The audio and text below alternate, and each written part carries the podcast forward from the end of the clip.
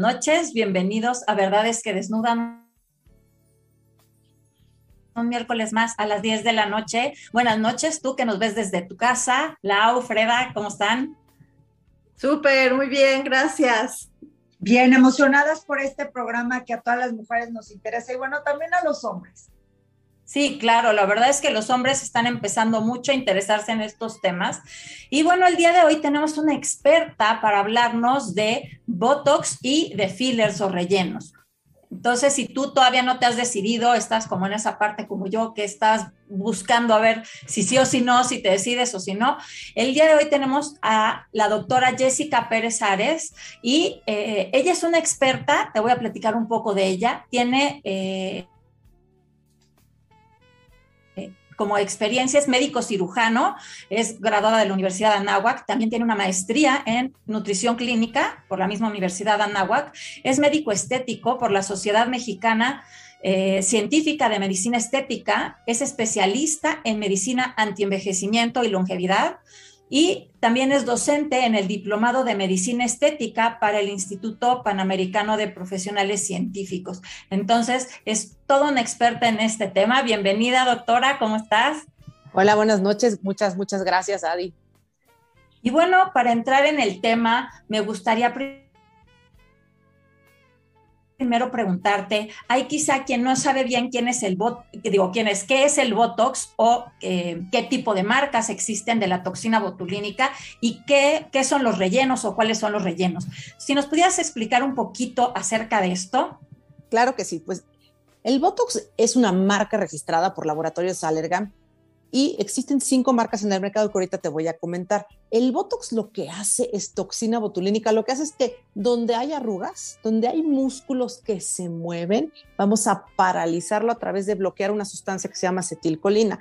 Esto es, en la década de los 70, un médico llamado Alan Scott buscando una alternativa para tratar a pacientes que tenían estrabismo, ojitos viscos. El estrabismo es una entidad en donde el ojo no se acomoda por un músculo que está flojo y solamente había un tratamiento quirúrgico. Y buscando una alternativa, Allergan Laboratorios se dedicaba específicamente a productos oftalmológicos en su gran mayoría. Él buscando una alternativa para tratar esta entidad, descubre que el mecanismo de acción de esta toxina era inhibir un neurotransmisor, que es una sustancia que da una señal a distancia para que haya una contracción muscular. Y al inhibir esa, esa contracción muscular mejoraba este movimiento del ojo sin tener que entrar a un quirófano. Empieza esto en, en, monos, posteriormente traspone al humano y vende esta patente llamada Botox al laboratorio Salergan. En 1985 recibe la FDA para oftalmología y en 1993 llega a México. Pero no es hasta el año 2002, y aquí por una pareja de médicos canadienses, Alistair y Jan Carruthers, descubren que al tratar a un paciente, una super combinación, oftalmólogo y dermatóloga, al tratar a un paciente con estrabismo, descubren que a nivel de glabela, que es el entrecejo, se iban las arrugas. Y en el año, y hacen la primera publicación de Botox para líneas glabelares, Botox marca Allergan, porque era lo que había en aquel tiempo, en 1999. A finales de los 90 se hablaba de Botox como algo prohibido, pero padre porque quitaba las arrugas. Era el primer tratamiento estético no quirúrgico que tenía resultados contra líneas, levantaba un poquito el parpadito, arqueaba la ceja, etc. Posteriormente, eh, a partir del año 2002, la FDA da una aprobación como tal para el Botox como toxina. Entonces, a partir del año 2002, cuando la FDA a finales de los principios del 2000, finales de los 90 se usaba, pero no había una indicación específica por la máxima casa que es la Food and Drug Administration o la FDA. Y en ese momento es cuando viene el boom. Y ahí empiezan a salir más marcas.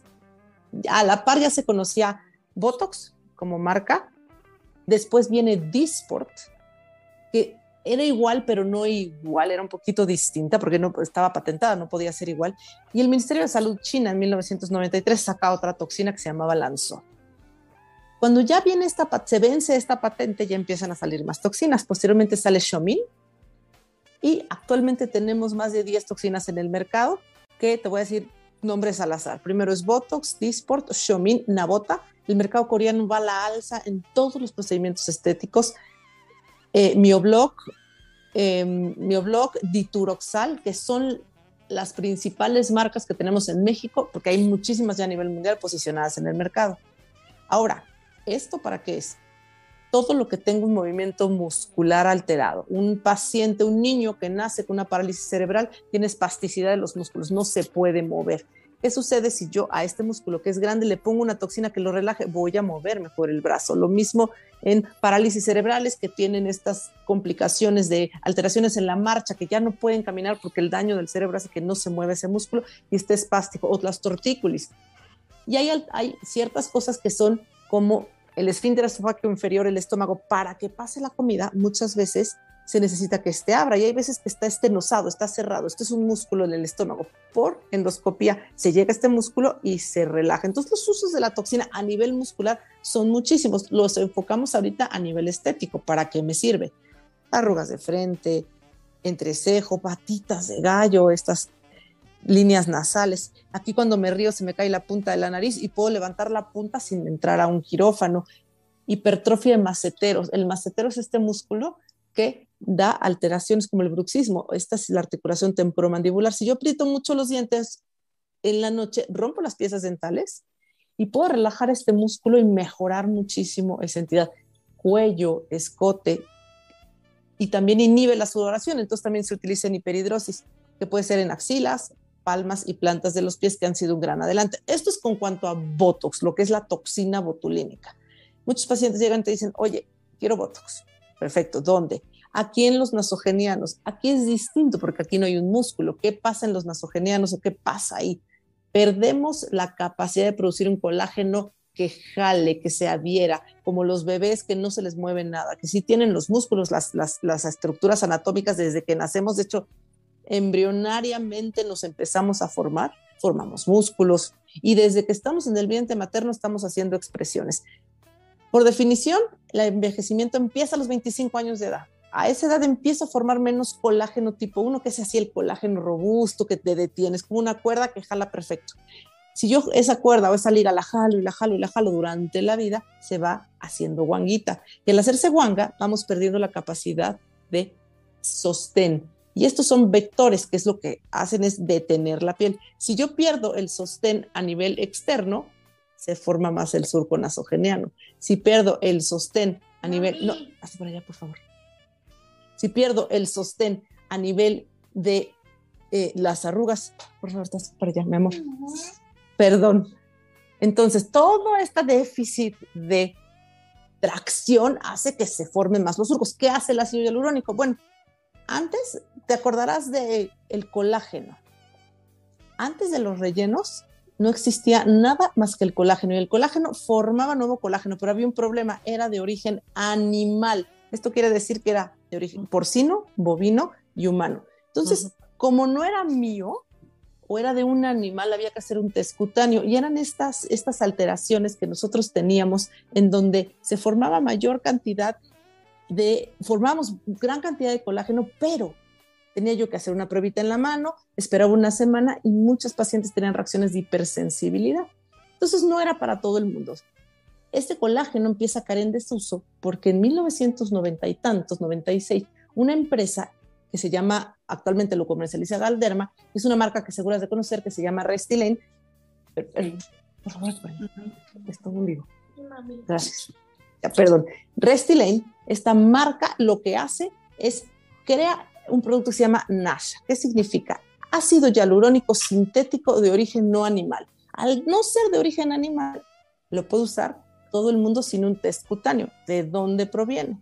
Proviene de una bacteria que de manera sintética forma ese ácido hialurónico en una caja de Petri y ese ácido hialurónico se prepara. ¿Qué hace el ácido? Hazte de cuenta que tú tienes una crema con ácido hialurónico. ¿Por qué esa crema hidrata? Porque el ácido tiene la capacidad de cargar su propio, propio peso en agua hasta mil veces. Esto es que va a hacer que jales agua y te vas a ver hidratada 24 horas.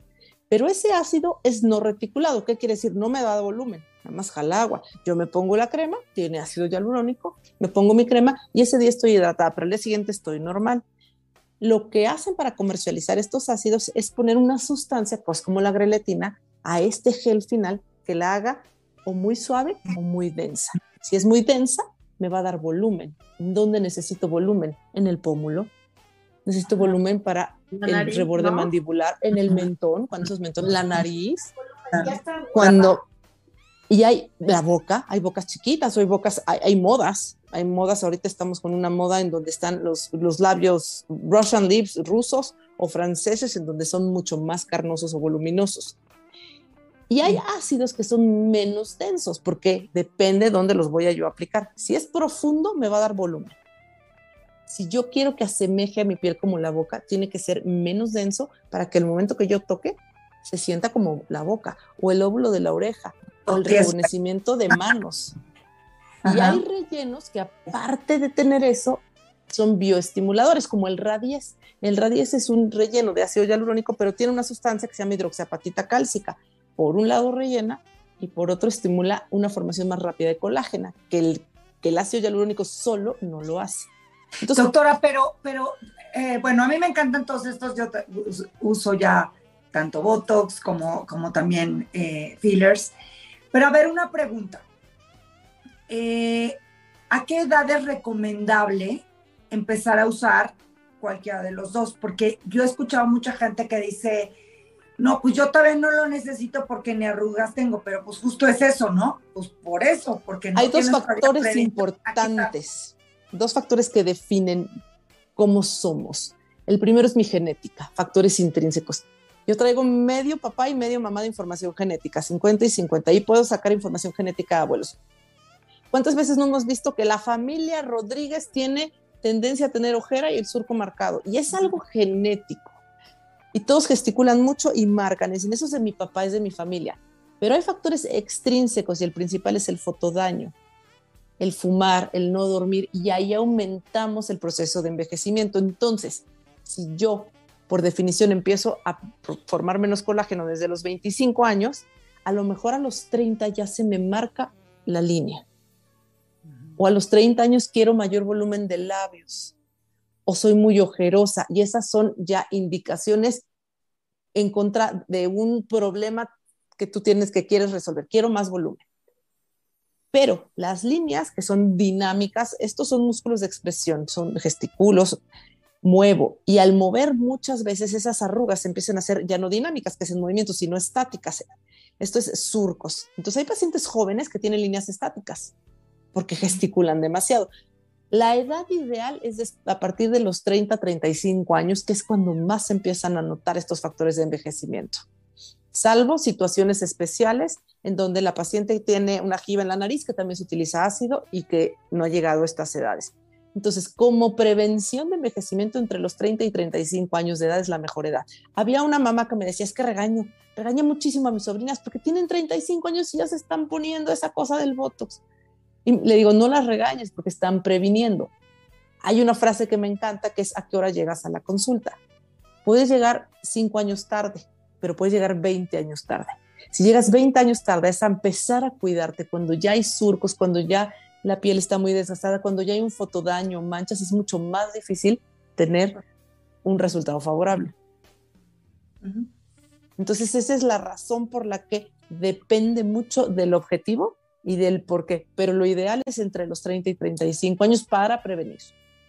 Muy bien, pues este quiero aprovechar el momento, pues al, público que nos está viendo, si quiere hacer sus preguntas, Ahora es cuando todas estas dudas que tenemos aquí a, la doctora en casa.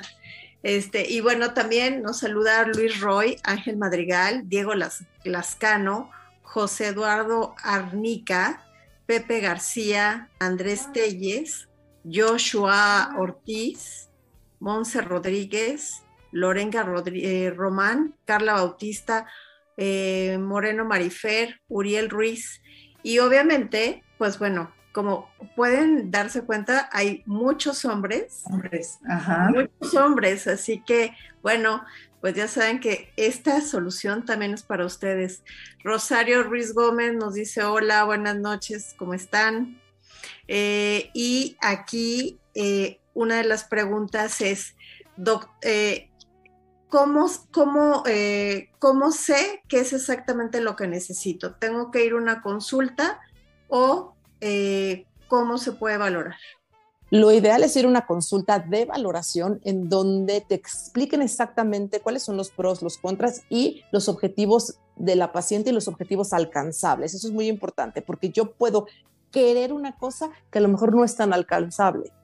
Entonces sí es importante ir a una consulta de valoración para saber por qué, cuánto tiempo va a durar, porque eso es otra cosa. La toxina dura cinco meses, el relleno te dura de 8 a 12 meses. Entonces, que el médico les explique, y esto también, que sean médicos certificados, médicos estéticos, dermatólogos, cirujanos plásticos, los que sean que aplican ya sea la toxina o el relleno es importante para que sepan el manejo correcto de cada uno de estos dispositivos. Oye, doctor, y por ejemplo, eh, yo que todavía no me había decidido, si yo tuviera que elegir una de las dos, ¿por cuál es más recomendable iniciar? ¿Por los rellenos o por el Botox? por el Botox. ¿Por qué? El Botox es menos invasivo, el relleno te va a dar un cambio mayor y mayor inflamación. El Botox no. El Botox si no te gusta, a los cinco meses se va. Eso sí, no hay un antídoto que lo degrade. El ácido hialurónico sí hay un antídoto. El ácido hialurónico existe una enzima que se llama hialuronidasa que se come al ácido inmediatamente. El Botox no. El Botox, la toxina botulínica, si yo lo inyecto, ya la forma en la que se regenera esa conexión neuromuscular va a ser natural y no hay nada que lo revierta. Entonces, a mí me gusta empezar por Botox porque pierden el miedo, empiezan a notar cómo con el Botox la piel se ve más lozana, se ve mucho más hidratada y se dan una idea de verse con menos cansancio, que es lo primero que busca el paciente. Me quiero ver menos cansada, me quiero ver menos enojada, que a veces, muchas veces el entrecejo es esta línea de expresión que se nota. Jessy, y una, una pregunta eh, relacionada con los miedos. Muchas veces no lo hacemos porque nos da miedo de alguna consecuencia negativa que pudiéramos tener. ¿Qué opinas de esto tanto para el Botox como para los fillers? Si bien cada una de las indicaciones como el Botox o filler tienen sus efectos adversos, el Botox específicamente es en cuanto a la aplicación. Si yo en el párpado lo pongo muy abajo, el elevador, el frontal es el único que eleva. Si yo lo pongo muy abajo, me va a tirar los ojos y voy a tener ojos hinchados. El problema es que se va a tardar tres meses en irse el efecto. Entonces, aquí hay que valorar de menos a más. En medicina estética, una estética siempre es menos es más. Si yo meto un relleno, a lo mejor en ese momento inflamo demasiado y sé que se va a desinflamar, pero siempre los efectos adversos para ambos, ambas aplicaciones. Si yo pongo un relleno muy denso, muy superficial, puedo ocasionar un granuloma. Entonces, parte de ir con un profesional está en que sepa las características de cada producto. Al único que no le pasan efectos adversos es el que nunca aplica. Todos estamos expuestos. A lo mejor yo en 20 años no he tenido una tosis en ningún paciente y mañana la tengo. Siempre puede pasar, pero lo importante es que sepamos manejar esas, esas complicaciones si llegan a dar. El porcentaje de complicaciones es bajo y muchas veces son dependientes de la técnica de aplicación. Una de las más comunes es que no limpiemos bien la piel antes de inyectar y se inoculen bacterias, por ejemplo. O de técnica, que yo ponga algo muy denso, muy superficial. o poner mucho. Oye, Doc, pero, pero también hay una cuestión. Ahorita hiciste como un hincapié en, en, este, en qué especialidad sea quien te, que te pueda aplicar esto. Y, si bien, bueno, obviamente para ser médico, pues todos llevaron este, fisiología humana, ¿no? Exacto. Pero eh, eh, me gustaría saber por qué hiciste hincapié en, estas este, especialidades. Porque son los médicos capacitados para hacerlo. Si bien em, necesitamos una capacitación extra para saber manejar este tipo de dispositivos médicos. Son productos biológicos y al ser biológicos no es que sean complicados, pero sí hay que saberlos manejar. Entonces, el cirujano plástico, el dermatólogo, el médico estético, hemos tenido cosmetólogas que empiezan a aplicar, no voy a decir nombres ni mucho menos, pero tuve una paciente que inyectó hace poquito, ya ponía botox, ponía rellenos y algo que era tópico lo inyectó en micropápulas y se encapsuló, hizo nódulos a la paciente. Y como dice, no lo hizo, lo hizo sin saber. Sin embargo, pues hubo una complicación ahí importante. Y muchas de las complicaciones que a veces manejamos son por mal manejo de estas, del tanto el relleno como la toxina, porque no están bien aplicados. Entonces, es por eso la razón que es menos riesgoso si lo hace un profesional. Oye, doctor, y por ejemplo, ¿en qué, en qué situaciones no se puede eh, inyectar la toxina botulínica o los rellenos? Si yo tengo qué condiciones no es recomendable. Cualquier infección de la piel, porque se inoculan bacterias, como una dermatitis de contacto, dermatitis atópica que tenga activa o un acné muy activo que podemos inocular, es una contraindicación. Cualquier enfermedad autoinmune, este es que tu sistema inmune esté depletado o esté mal controlado, es otra contraindicación. Si yo tengo el sistema inmune en los suelos, cualquier factor o sustancia externa puede agravar la, enfermedad que yo tengo. Y pacientes con cáncer, el, paciente con cáncer, aunque ya está en remisión, que ha pasado por quimio, la quimio mata todo, lo bueno y lo malo, baja el sistema inmune, es otra contraindicación. Si el paciente eh, es diabético hipertenso, siempre y cuando hay un descontrol de estas enfermedades, una contraindicación relativa, posteriormente ya se puede aplicar, pero básicamente esas son las contraindicaciones. ¿Y un paciente este, con cáncer con radioterapia? Siempre y cuando el oncólogo ya la haya dado de alta y ya las defensas o el sistema inmune estén en óptimas condiciones, se puede aplicar. Yo siempre les pido que pregunten al médico tratante, al, oncólogo principalmente, cómo está el sistema inmune y si ya es factible dar el tratamiento. Muchas de estas alteraciones, quimios, manchan la piel, adelgazan, tiran el pelo, etcétera, pero anímicamente, esto es bien importante, está comprobado que tanto el relleno como la toxina no causa una adicción, pero sí causa una adicción física o fisiológica, pero sí causa una adicción psicológica si yo no me veo bonita, si yo no me siento bien conmigo mismo, me deprimo, me pongo triste. Y lo primero que quiero es contrarrestar eso que me, me produce una alteración pues física, una depresión, una ansiedad. Está comprobado que estos dos procedimientos son de los más utilizados a nivel mundial. Eh, según encuestas desde el 2018, que fue más o menos la última, Botox sigue en primer lugar a nivel mundial seguido de los rellenos. Entonces es algo que se utiliza a nivel mundial si bien, como dije, no causa una adicción física, fisiológica, sí causa una adicción psicológica. Y aquí hablamos de las dismorfias. Esa paciente que tiene alteraciones en cuanto a ver su físico, que quiere más, más y más, también nosotros como profesionales debemos de poner un alto, ¿no? Sí, eh, doctora, y hablabas un poco sobre las cremas, ¿no? Que tienen ácido hialurónico. Yo, a mí me gustaría saber, esta, cuando en la absorción, ¿no? De este ácido hialurónico. ¿Es acumulativo o solamente es, te ves bien, te ves humectado durante cuando, cuando la aplicación o si es acumulativo? Las nuevas cremas de ácido hialurónico que tienen ya dos densidades son acumulativas. Las cremas que son muy simples, el ácido hialurónico tiene diferentes densidades. Eso se llama reología. Si tienen enlaces cruzados, es que va a durar más. Los que tienen dos ácidos combinados, uno que no tenga estos enlaces y uno que sí tenga estos enlaces, el efecto sí es acumulativo. Y son las cremas que te van a hidratar más, porque van a guardar agua. ¿Cuáles serían estas cremas? No sé si se puede decir marcas o no, pero tú las tienes. Hay una, hay una, por ejemplo, que acaban de salir que tiene los dos tipos de ácidos, que es un suero. Es un suero de Vichy, que es ácido hialurónico que se llama HA de ácido hialurónico y esto peso ligero y peso medio hace que penetre más a la piel y a largo plazo se acumula para arrugas finas y en eso sí hemos tenido buenos resultados y ellos tienen unos muy buenos estudios clínicos donde te demuestran cómo empieza la piel a verse mejor a través de tres meses de uso del producto. Ok, perfecto. Pero siempre buscar que su crema tenga ácido hialurónico y ahí dice, este, de alto peso, hablan sobre pesos moleculares, bajo, dos ácidos hialurónicos, te dice alto y bajo peso molecular, por ejemplo. Ok, ok. Qué padre tener estas opciones. Sí, la verdad es que cada día son más las opciones y algo bien importante, cada día son más accesibles al bolsillo del paciente porque son tratamientos que no te va a pagar ningún seguro. Como dije, es algo que te vas a sentir bien pero fisiológicamente no es un problema. Entonces nadie te lo va a cubrir más que tú mismo.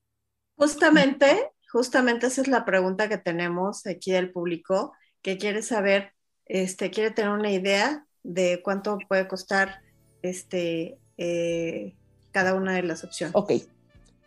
Em, la toxina botulínica se vende en unidades, aproximadamente para tercio superior de cara, que es entre cejo, frente y pata de gallo, la, es entre 45 y 50 unidades. Los precios oscilan desde 80 pesos la unidad hasta 120, 130 pesos la unidad. Esto es, entre 5 mil y 6 mil pesos es el precio aproximado de 50 unidades, pero puede ser menor.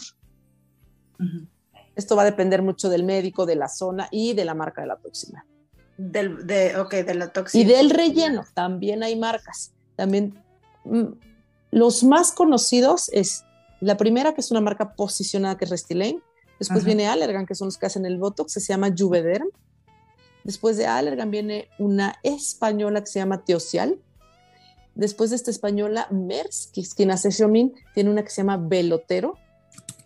Y eh, hay otras marcas. Bueno, todas estas marcas tienen un precio por jeringa y el precio que se da es por jeringa. Una jeringa va desde los 4.500 hasta los 7.000 pesos, depende la marca y la densidad del producto. Aquí las duraciones son mayores, van hasta de 12 a 18 meses.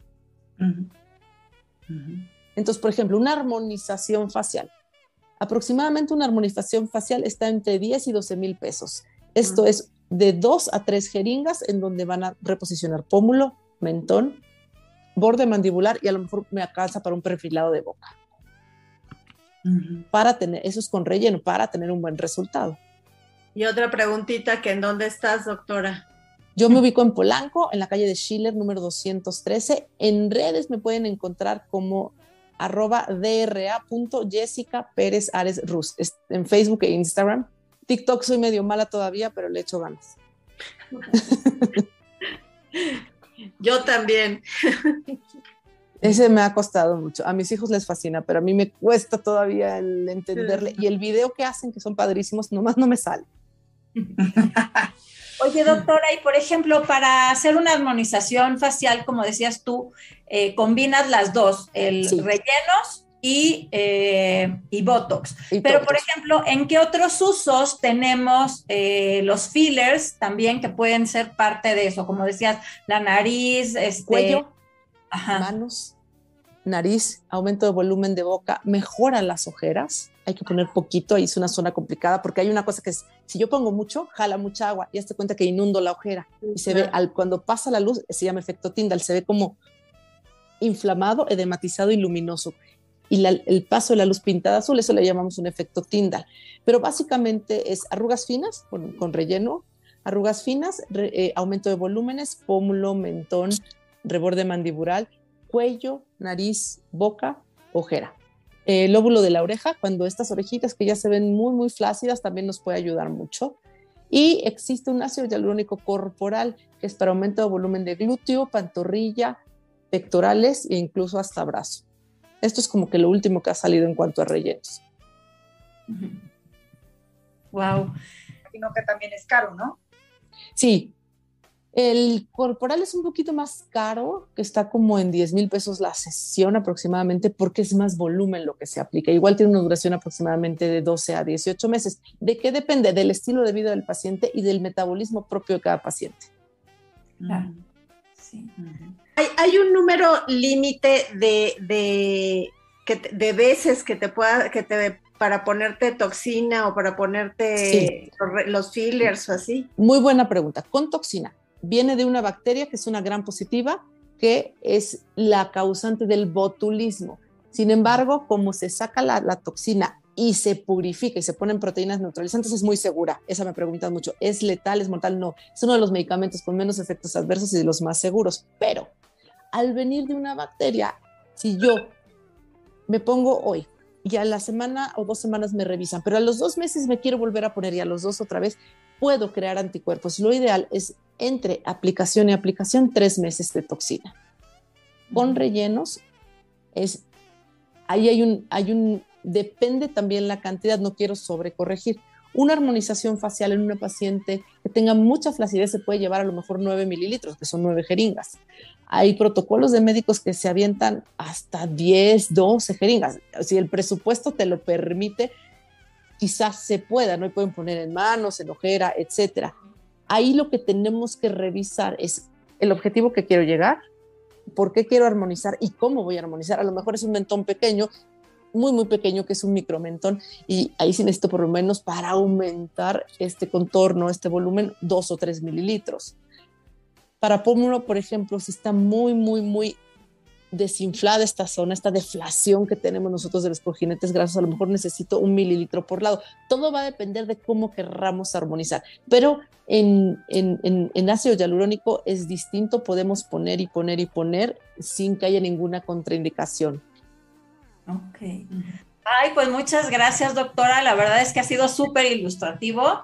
Eh, a la gente miedosa como yo, que somos en el de las jeringas y todo eso, pues igual es una buena opción y hay que conocer.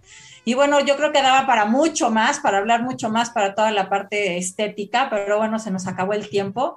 Entonces, pues muchísimas gracias por acompañarnos eh, y bueno, nos vemos la siguiente semana. Gracias en la producción a Mike Pérez, al ingeniero Carlos Sandoval por este espacio. Y pues gracias, Fred, Lau. Gracias. Gracias, doctora. Gracias. Nos vemos. Nos vemos. Nos vemos. Muchísimas gracias. Sí, bueno, han estado pasando las redes sociales de la doctora durante todo el programa. Entonces, pues nos vemos el siguiente miércoles a las 10 de la noche aquí en Verdades que Desnudan. Muchas gracias. Muchísimas gracias. Encantada, de verdad.